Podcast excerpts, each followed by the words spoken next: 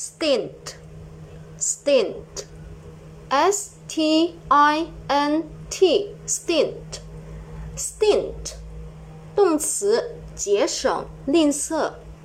Again，stint，s t i n t，stint，stint，动词，节省、吝啬。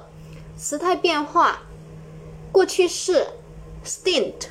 直接在后面加 ed，过去分词 stint 直接在后面加 ed，现在分词 stint 直接在后面加 ing，第三人称单数 stint 直接在后面加一个 s 给它就可以了。下面我们重点来说一下这个单词的记忆方法。